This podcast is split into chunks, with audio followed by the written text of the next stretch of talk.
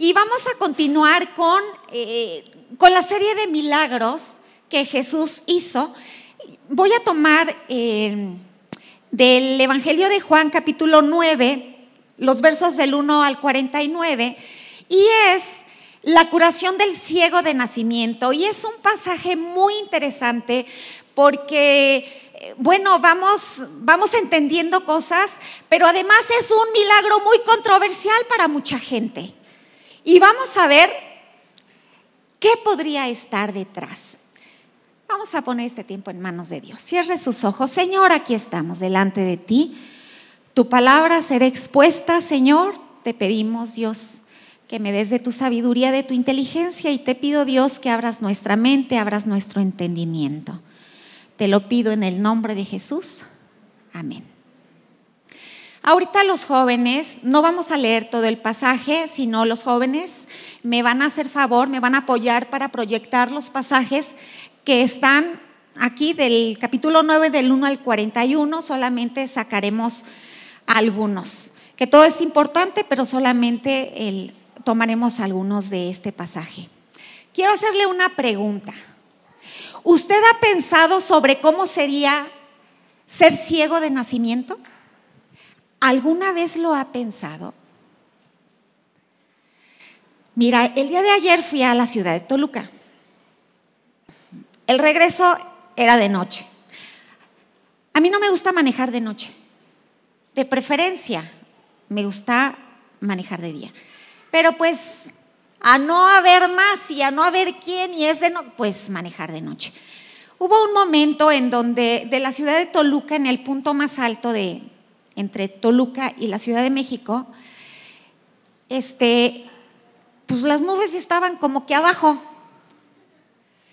Yo no sé usted, pero a mí me empieza a generar cierta ansiedad porque no veo bien. En otra ocasión, en este verano, venía de la Ciudad de México aquí a Cuernavaca y de esas, de esas tormentas que hay donde la lluvia es muy cerrada y que dificultan la visibilidad. ¿Usted alguna vez lo ha vivido y se ha sentido como yo, con ansiedad? ¿O nomás ahí me pasa? Bueno, déjame decirte algo. Yo creo que ni tú ni yo, los que vemos, no tenemos una idea de lo que viven las personas que no ven. Realmente nos acostumbramos o nos hemos acostumbrado a ver las cosas y lo vemos como si fuera algo normal. Y a veces ni valoramos lo que vemos. La verdad, puedo decir que eh, voy muy seguido al norte, a la ciudad, o sea, a las ciudades del norte, y el, el paisaje es diferente aquí a Cuernavaca. Quizás tiene su belleza, pero es árido. Cuernavaca tiene una belleza espectacular. Tiene una vista maravillosa, aún con las cañadas que cuando llueve y que se llenan, de verdad es maravilloso. Verlo aún es más. Voy, quiero que leas conmigo. Bueno, me voy a permitir mejor yo leer estos primeros cuatro versículos, ahorita lo van a proyectar. Dice este capítulo de Juan, capítulo 9, los versos 1 al 4, dice, al pasar Jesús vio a un hombre ciego de nacimiento y le preguntaron sus discípulos diciendo, Rabí, ¿quién pecó, este o sus padres, para que haya nacido ciego? Respondiendo Jesús, no es que pecó este ni sus padres, sino para que las obras de Dios se manifiesten en él. Me es necesario hacer las obras del que me envió, entre tanto que el día dura, la noche viene cuando nadie puede trabajar. Mira, los discípulos le preguntaron a Jesús, eran los discípulos de Jesús, pero antes de ser los discípulos de Jesús, ellos aprendieron, ¿no? Que si esta persona había nacido así, era por cuestión de pecado. Ahora, la palabra si hay un pasaje en el Antiguo Testamento que dice que el pecado de los padres es hacia los hijos hacia la hasta la tercera y cuarta generación. Estos los maestros de la ley lo enseñaban. Sin duda ellos también lo aprendieron. A menudo el sufrimiento es por causa de pecado. Usted estará de acuerdo conmigo. Y que el pecado siempre produce sufrimiento. ¿Sufrimiento a quién? Bueno, el que peca quizás sufre las consecuencias, pero no solamente él sufre, sino también los que están alrededor de la persona que peca. Como por ejemplo, si un hijo peca, ¿a los padres no les mueve? ¿Sí o no les duele? Por supuesto. Si uno de los padres peca, obviamente traerá consecuencias, pero ¿quién es el primer afectado? Su cónyuge. ¿Y será que a los hijos no les importa y no les alcanza las consecuencias del pecado del padre o de la madre?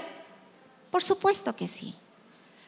Entonces, el pecado produce sufrimiento, pero no solamente sufre la persona, sino también los que viven alrededor del que peca. Sin embargo, en este pasaje, Jesús nos muestra otra verdad. El sufrimiento no es siempre por causa del pecado. Y también lo podemos ver en el libro de Job en donde sus amigos, los amigos de Job, decían, bueno, ya confiesa, o sea, ¿cuál es tu pecado? Y la palabra dice que no había hombre justo como Job. Sin embargo, sus amigos decían, no, estás así, se murieron tus hijos, perdiste tus posesiones, tienes enfermedad, ¿qué hiciste?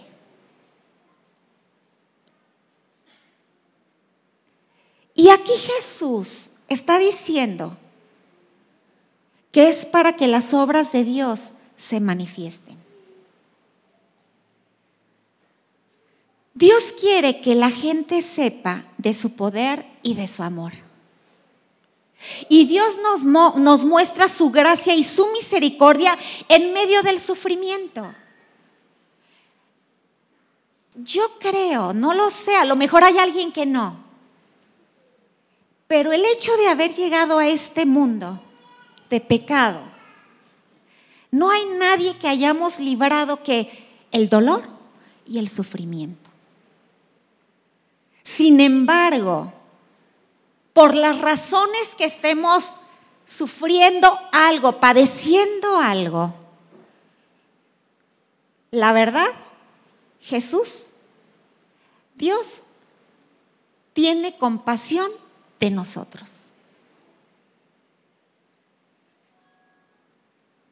Cualquier razón por la que eh, hayamos llegado a esta condición. Sin embargo, en una ocasión Jesús sanó a un paralítico y después dice que lo encontró en el templo y Jesús le dijo, hey amigo, fuiste sanado, no peques más para que no te venga algo peor. ¿Qué es lo que está diciendo Jesús en este caso de este paralítico que estoy mencionando? Que el caso de él, su sufrimiento, lo que padecía, ¿por qué le había venido? Por pecado.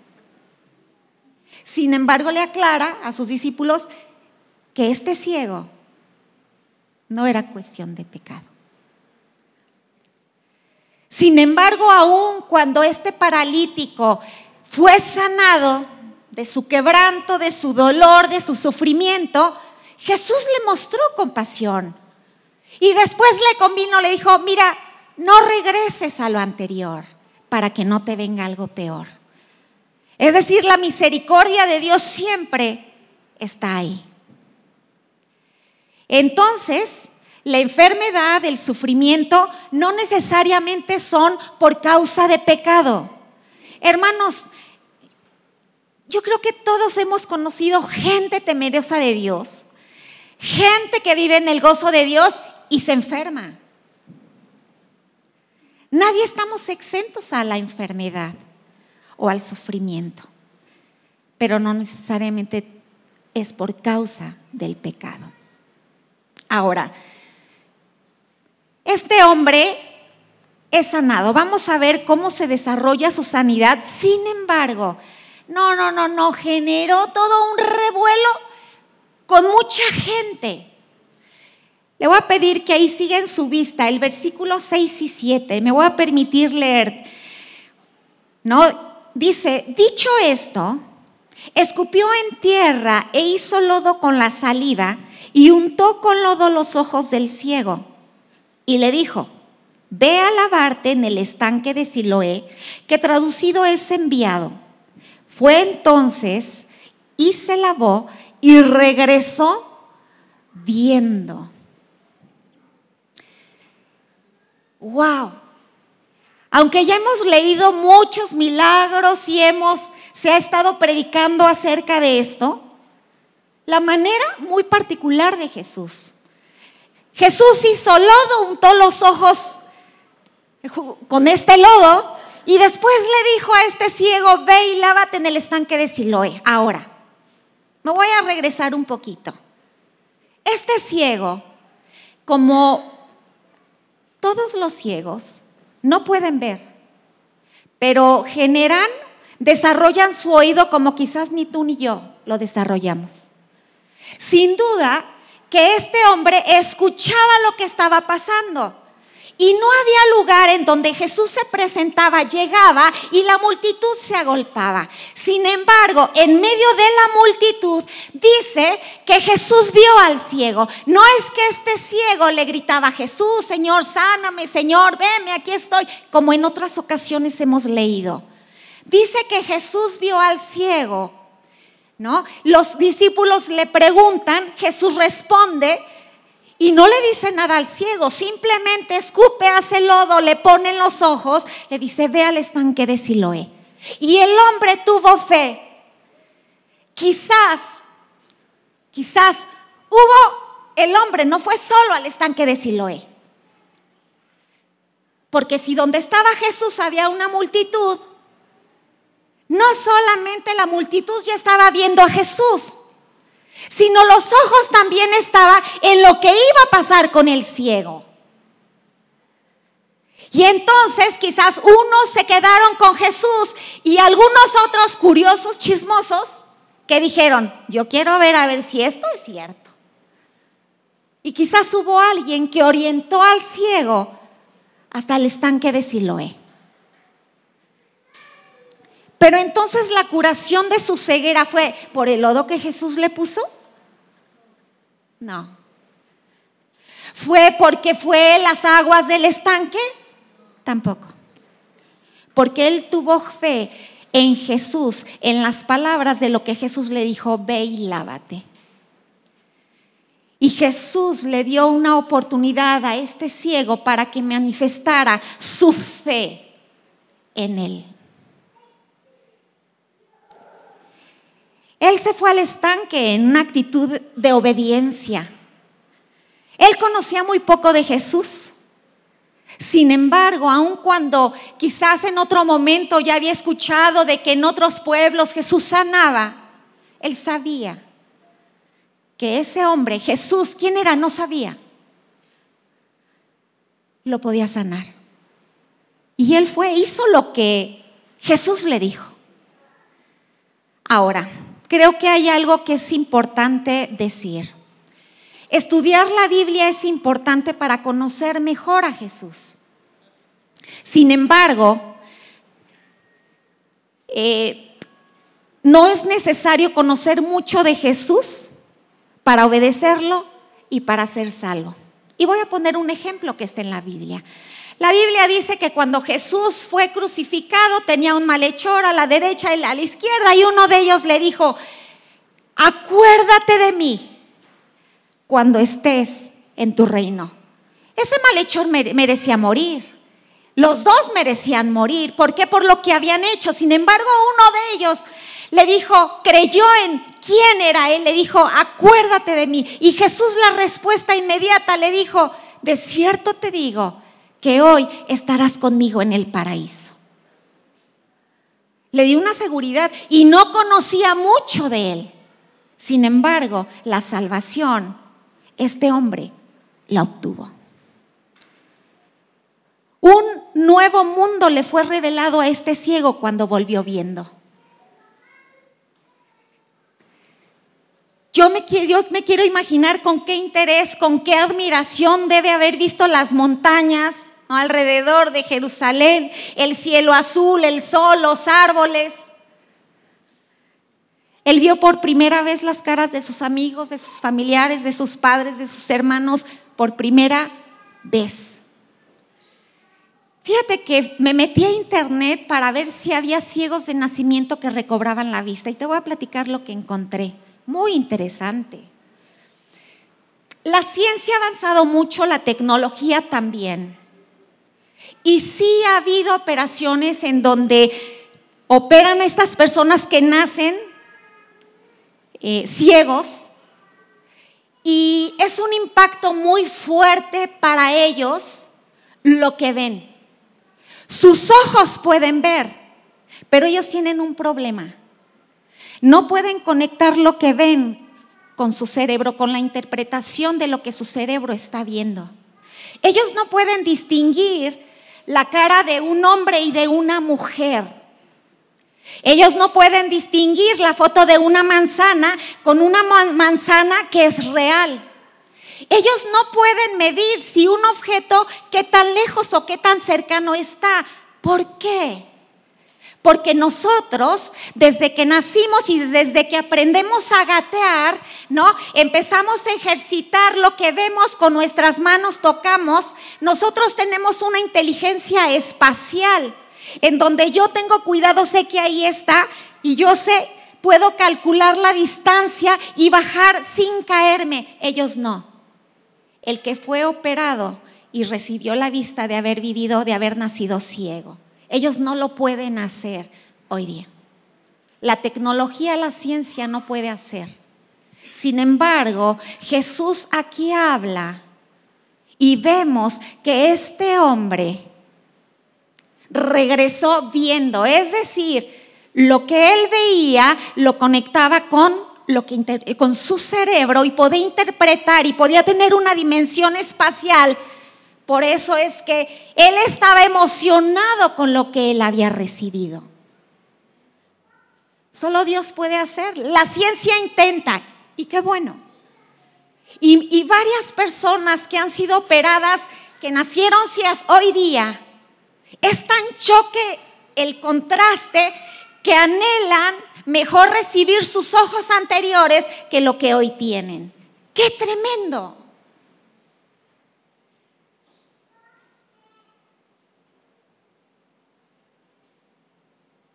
Déjame decirte, es algo así para las personas que aceptan a Jesús como su Salvador. Quizás en el caso, este es no una persona que no ve con sus ojos. Cuando nosotros antes de conocer a Cristo tampoco veíamos las cosas espirituales. Y cuando venimos a Cristo hay un cambio de vista, pero en el mundo espiritual para nosotros. Obviamente este hombre, él descubre que es mucho más fácil entender las cosas espirituales. Hubo un cambio en él. Él empieza a ver las cosas desde el punto de vista de Dios, pero por eso las cosas que tú y yo vivimos hoy día, las cosas que a nivel social, políticamente están pasando, quien lee la palabra de Dios puede entender los tiempos que hoy día nosotros estamos viviendo y no le generan angustia. Y la gente que no tiene un nuevo nacimiento, te voy a decir algo, se truena los dedos porque las cosas que ve no le gustan. Y se pregunta, ¿y dónde está Dios? Y nosotros podemos ver, decir, bueno, es que es principio de dolores porque tenemos un discernimiento espiritual. Hay gente que no conoce de Dios y tú quieres que entienda las cosas espirituales y la gente te dice, no entiendo. Pero no entiende porque no tiene un nuevo nacimiento. son cosas espirituales. Nosotros tenemos la mente de Cristo. Y dice primero a los Corintios 2.14 al 16, dice, pero el hombre natural no percibe las cosas que son del Espíritu de Dios porque para él son locura y no las puede entender porque se han de discernir espiritualmente. Una persona que no tiene nuevo nacimiento, un nacimiento espiritual, se mete a querer leer la Biblia y dice, no entiendo.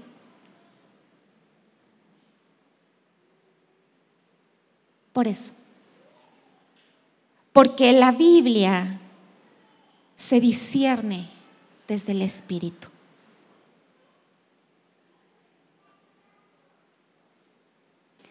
Ahora, ¿cuáles son las consecuencias de la sanidad de este hombre ciego o las consecuencias de la curación de este ciego? No, no, no, no, viene lo bueno. Mira. En el versículo del 8 al 12 de Juan capítulo 9 dice lo siguiente. Entonces los vecinos y los que antes le habían visto que era ciego decían, ¿no es este el que se sentaba y mendigaba? Unos decían, Él es. Y otros, a Él se parece. Eh, ya me perdí.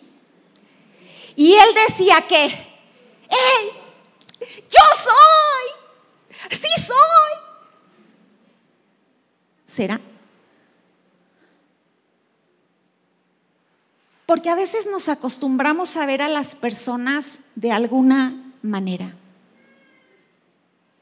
Quizás, mira, este hombre ciego de nacimiento no le quedaba sino sentarse en algún lado para que alguien le diera monedas. Y quizás este hombre ciego, ¿no?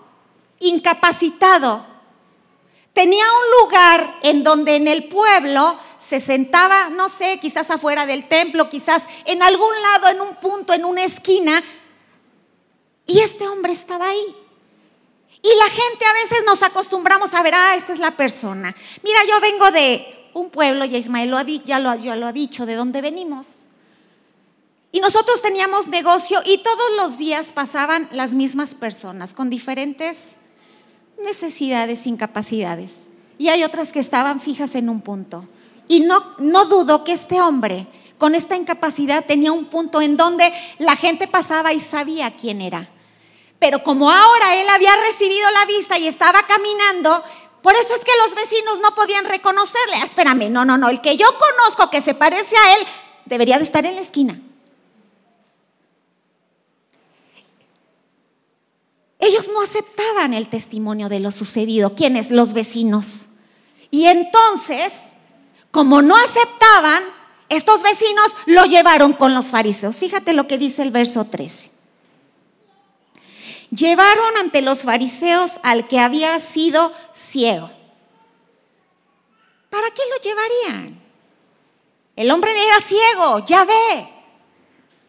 Quizás pensando que ellos podrían decidir sobre ese asunto, si era, si no era, si se hacía, si no se hacía, si qué. ¿Qué había pasado con este hombre? Y el versículo 14 al 16 dice, y era día de reposo. Cuando Jesús había hecho el lodo y le había abierto los ojos, volvieron pues a preguntarle también los fariseos cómo había recibido la vista. Él les dijo, me puso lodo sobre los ojos y me lavé y veo. Entonces algunos de los fariseos decían, algunos, ¿eh? O sea, de todos los que estaban, algunos decían, este hombre no procede de Dios porque no guarda el día de reposo. Y otros decían, ¿cómo puede un hombre pecador hacer estas señales? Y había disensión entre ellos. O sea, estos fariseos, estos conocedores de la ley, que quizás se la sabían de memoria, si ya veía hoy día el ciego? No, no, no, lo más importante era, este hombre sanó en un día de reposo. Este hombre es un pecador. Y el ciego, bien gracias. O sea, si ves o no ves, no nos importa ciego. ¿Sale? Lo importante es que este hombre no lo hizo en el día que debió de haber sido.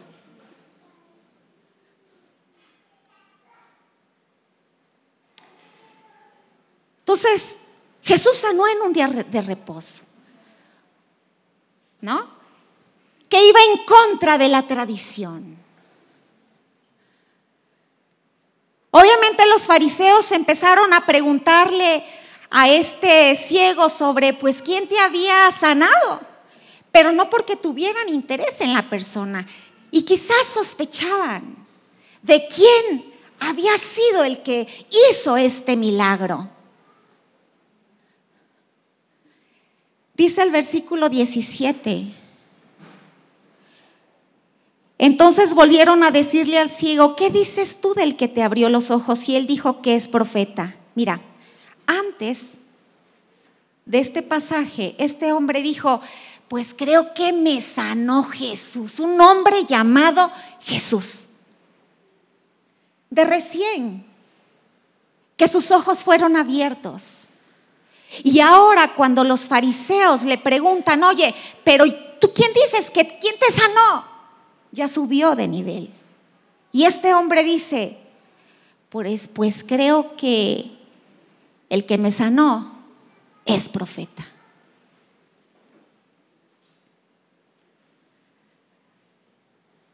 Sin duda ellos pensaban que era Jesús, pero ellos no mostraron ningún gozo en el hecho de que un ciego de nacimiento hubiera recibido la vista. Y empezaron a interrogarle. Yo digo, qué tremendo, hermanos, porque vamos a pensar por un momento en este ciego. O sea, de entrada este ciego tenía un estigma, no solamente el ciego, sino también su familia. ¿Por qué? Porque alguien había pecado, por eso le salió un hijo así. ¿Tú crees que este ciego, aunque no veía, no sentía y no escuchaba que por cuestión de pecado él estaba en esa condición? ¿Cuántos años había vivido sabiendo esto? Y le empiezan a cuestionar, o sea, los vecinos, es, no es. Ok, no satisfechos van con los fariseos. Indignados porque era día de reposo. ¿De qué sirve conocer la Biblia si de repente no hacemos empatía con la necesidad del otro? ¿De qué sirve que me la sepa de memoria cuando no extiendo lo que yo recibí del Señor, esa gracia? ¿de qué sirve? Sin embargo, el ciego se mantiene. Le preguntan y él contesta. Y los fariseos, no, este no procede de Dios. Sin duda que tiene que ser un pecador. Lo cierto es que este hombre estaba viendo. Ellos dudaron de su testimonio de que realmente había sido ciego. ¿Y se acuerdan de aquí el problema? ¿Qué pasa el siguiente? ¿Quién? Los padres. Y entonces van los fariseos a sus padres, van y los llaman. Y fíjate lo que pasa. Verso 18.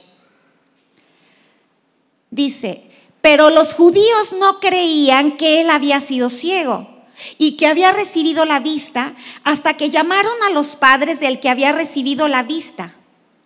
Y les preguntaron diciendo, ¿es este vuestro hijo, el que vosotros decís que nació ciego? ¿Cómo pues ve ahora?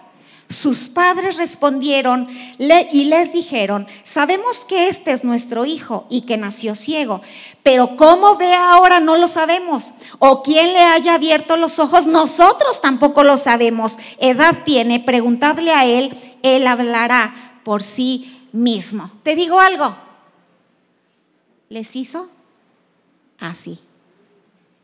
Se intimidaron Ahora, quizás también ellos como fariseos y como una autoridad y como un liderazgo que tenía, sin duda que fueron de una manera como muy firmes, hablando de cierta manera como mucha gente hoy día, tú no sabes con quién te estás metiendo.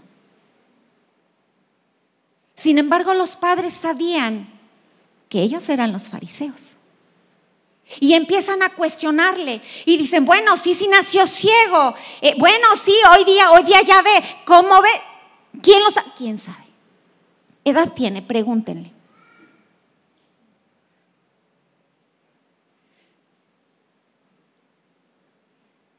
Hoy todavía mucha gente tiene, tiene, miedo de confesar a Jesús como Señor delante de los demás. En muchas direcciones eh, se vive las consecuencias de acercarnos a Jesús.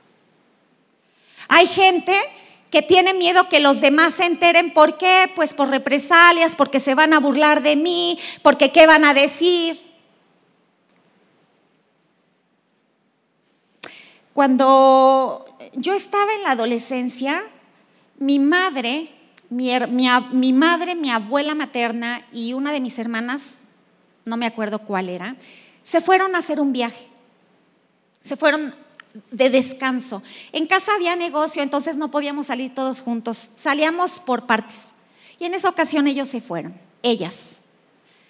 Cuando ellas regresaron de ese viaje, yo me acuerdo que mi madre llegó con una emoción hablando de lo que ellas habían recibido y habían conocido a Dios y le habían aceptado en su corazón. Cuando yo escuché eso, a mí me dio miedo. Y miren que no fui formada en nada. Yo le eché ganas, pero que me hayan formado, no. Pero yo veía algo diferente. Mi, abuela era diabética. No pasó mucho tiempo de que mi abuela y ellas manifestaron en mi casa con los hermanos de mi mamá, regresan al pueblo de mi abuela, donde habían muchos familiares de mi abuela, ¿no? Y comentan lo que había pasado y obviamente empiezan que las murmuraciones. Le da gangrena a mi abuela y le tienen que amputar una pierna. ¿Qué crees que decía la gente?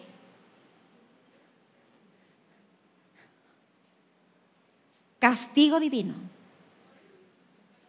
Sí, sí, sí, claro porque a veces nos sentimos conocedores y se nos hace muy fácil hablar, aún desconociendo que las escrituras. Pero también en otros casos, hermanos, a veces pensamos que el que yo sea salva, me puedo llenar de soberbia y pensar que estoy en otro plano diferente al resto de las personas y entramos en orgullo espiritual y, y se endurece el corazón. Y nos olvidamos de las necesidades de los demás, nos olvidamos de ser empáticos, nos olvidamos de predicar la misericordia de Dios, la gracia de Dios. También sucede eso.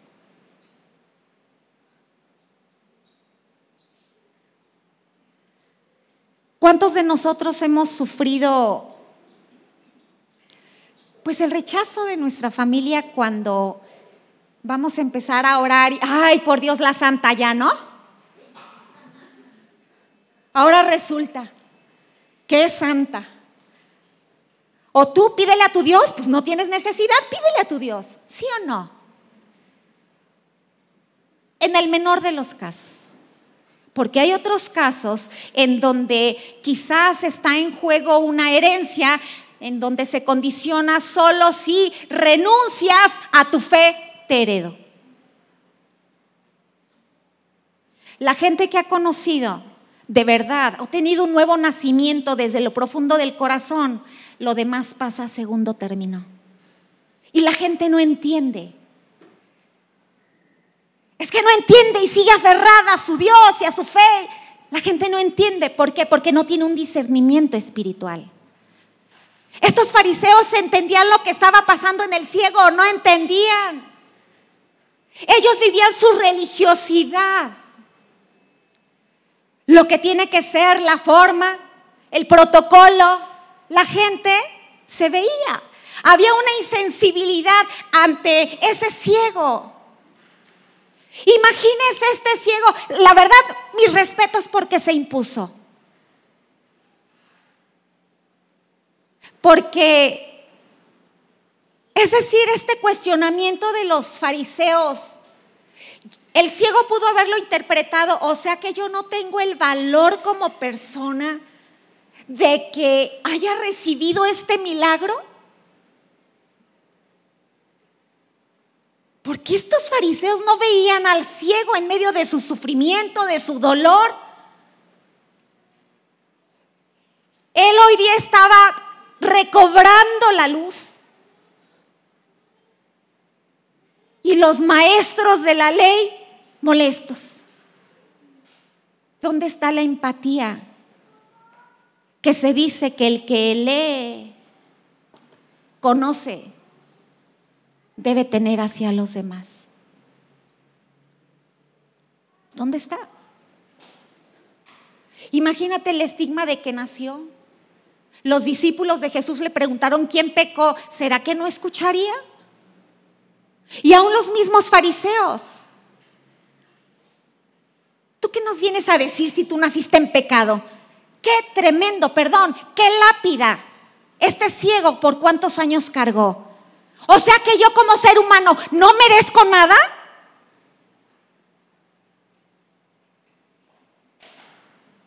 Sin embargo, para Jesús era digno de recibir el milagro de la vista. Porque este ciego no pidió, no levantó la voz, no levantó el dedo. Jesús llegó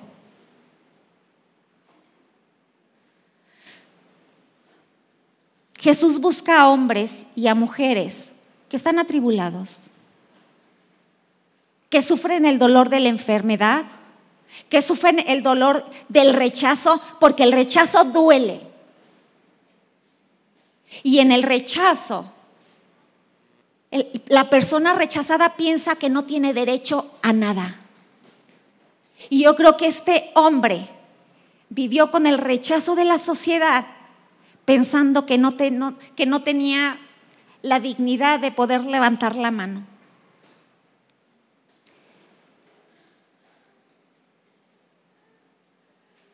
A menudo Jesús nos busca. Jesús se acercó a la samaritana. La samaritana no fue a buscar a Jesús. La samaritana no iba a estar delante de los tumultos cuando Jesús por ahí se escuchaba que estaba. Jesús fue al encuentro de la samaritana y Jesús le ofreció el agua viva. Saqueo, el cobrador de impuestos, no se acercó, lo único que quería Saqueo era verle, pero no podía verle por la multitud. Y Saqueo se subió a un árbol. ¿Cuándo se iba a imaginar Saqueo? que Jesús lo iba a voltear a ver y iba a decir, ¡Ey, saqueo! Baja de ahí porque voy a comer contigo. Conmigo. Pero si presto se bajó y quizás movió a su gente para qué? Para dar comida. Quizás no estaba preparado, pero hizo que las cosas pasaran también. Pero Jesús fue a su encuentro. Otro milagro es la viuda de Naín, cuando esta viuda iba a enterrar a su único hijo. Por ahí pasó Jesús. La viuda no le pidió nada a Jesús. Jesús se compadeció de ella y le dijo, no llores. Y dijo, joven, a ti te digo, levántate. O sea, Jesús se acerca a ti, se acerca a mí. En este día, Él conoce nuestra condición, la tuya, la mía. Y Él tiene respuestas a las necesidades de cada quien. ¿Cuántas? Hay sin fin de necesidades. Hay muchas. Quizás ni siquiera tenemos idea de las tantas necesidades. Ahora, Dios entra en nosotros y da una respuesta a nuestra necesidad, sí, pero no es como nosotros la concebimos. Jesús antes de eso no había hecho un milagro con lodo. Él tiene mil y una manera de actuar.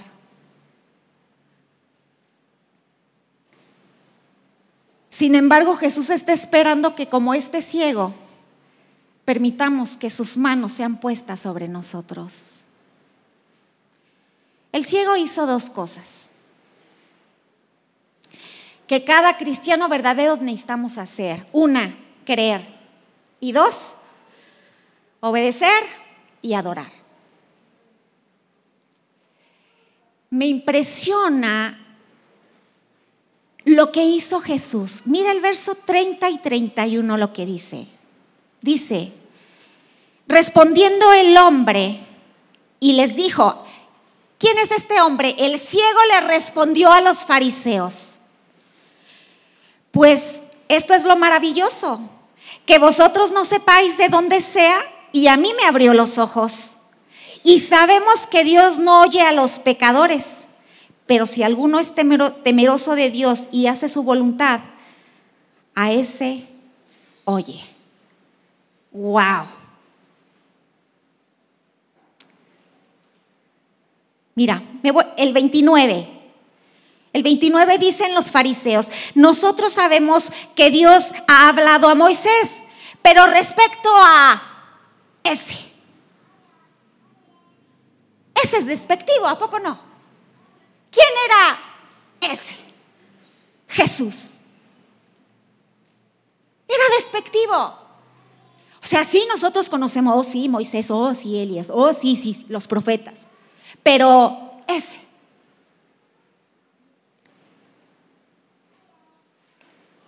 No sabemos de dónde sea. Y responde, este, dice, pues eso es lo maravilloso.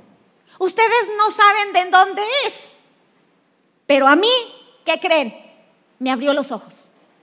Me podrán decir lo que quieran, pero mis ojos hoy día ven y eso nadie me lo puede quitar y no me voy a callar de decir lo que Dios ha hecho conmigo porque Él me dio una nueva vida, una nueva vista.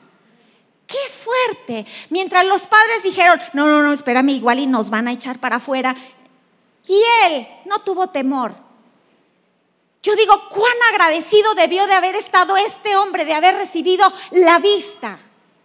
Y luego dice el, el 31, y sabemos que Dios no oye a los pecadores. O sea, ¿qué crees? ¿Ese? Que tú dices que es pecador. No creo que sea pecador. Ustedes y yo sabemos que Dios no escucha a los pecadores a menos que, pero si alguno, dice, pero si alguno es temeroso de Dios y hace su voluntad, a ese oye Dios. ¡Wow! ¡Qué tremendo! ¿Qué, cuál fue la consecuencia de este ciego? Sí lo corrieron, ¿eh? Sí, sí lo echaron para afuera. Dice el verso 35, y oyó Jesús que le habían expulsado y hallándole le dijo, ¿crees tú en el Hijo de Dios? Sí lo expulsaron. Ahora, ¿tembló? No. Sus padres sí temblaron. Es decir, ¿cómo vamos a dejar de hablar y reconocer lo que Dios ha hecho en nosotros? ¿Cómo vamos a dejar de decir, es que fue Jesús? Si mi vida hoy día ha cambiado. No puedo callar lo que Él ha hecho conmigo, no puedo. Y le dice, ¿crees en el Hijo de Dios? Y le dice el hombre, respondió él y dijo, ¿quién es Señor para que crea en Él? Tenía una sensibilidad, un hambre de Dios. O sea, preséntamelo.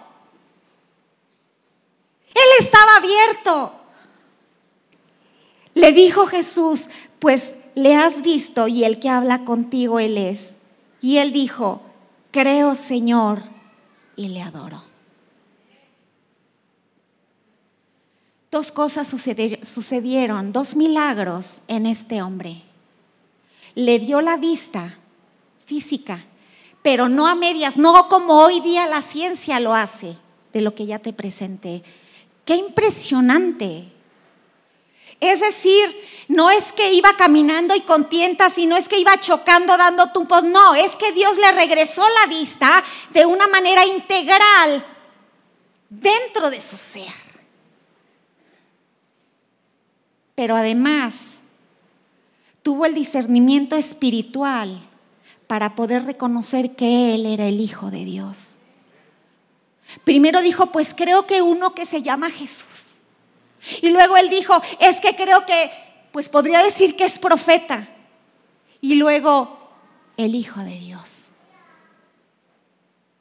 Hermanos, creo que el Señor nos llama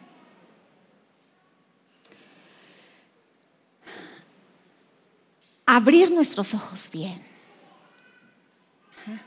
a valorar lo que Él nos ha dado. A veces no valoramos.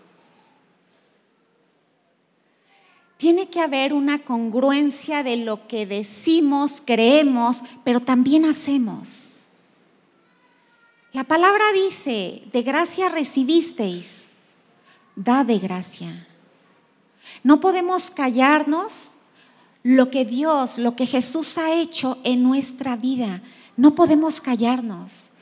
Es para que el mundo conozca que Él es Dios, que Él existe y que nosotros somos un vivo milagro de lo que Él ha hecho con nosotros. Es creer y adorar. ¿Cuál es tu necesidad? Este hombre tenía necesidad a veces pensamos que somos indignos de levantar nuestra mano y de venir delante de Él. Ponte de pie, vamos a ponernos de pie todos. Muchas necesidades, créeme, quizás no me puedo imaginar. Si tú en este momento no tienes una necesidad, quizás el de al lado sí tiene una necesidad. Cierra tus ojos y ponla delante del Señor. El Señor te ve, te conoce y sabe cómo te llamas. Y sabes que se preocupa por ti. Quiere que tú estés bien. Quiere que tú veas con sus ojos. Si es el caso, si hay alguien que no ha aceptado y quiere conocer, tener esta vista espiritual, este nuevo nacimiento, es solamente decirle a Dios, Señor, aquí estoy. Quiero recibir tu salvación. Jesús, ven, entra a mi corazón. Te recibo, te recibo con los brazos abiertos. Ven y haz una obra en mi vida. Sáname, sálvame, restaurame, Señor. Creo, Señor, y quiero adorarte. Dios, gracias por este tiempo, gracias por tu palabra, gracias por cada uno de mis hermanos. Señor, si hay una necesidad en este lugar, yo te pido, Jesús, que tomes acción, que esa misericordia y esta gracia, este cuidado y este ver de manera particular Señor, yo pueda recibirla. Tú eres bueno. Eres grande en misericordia. Jesús, tú sanas, tú salvas. Sáname, sálvame. Ayúdame Dios. Te necesito en mi vida y en mi corazón. En el nombre de Jesús. Amén.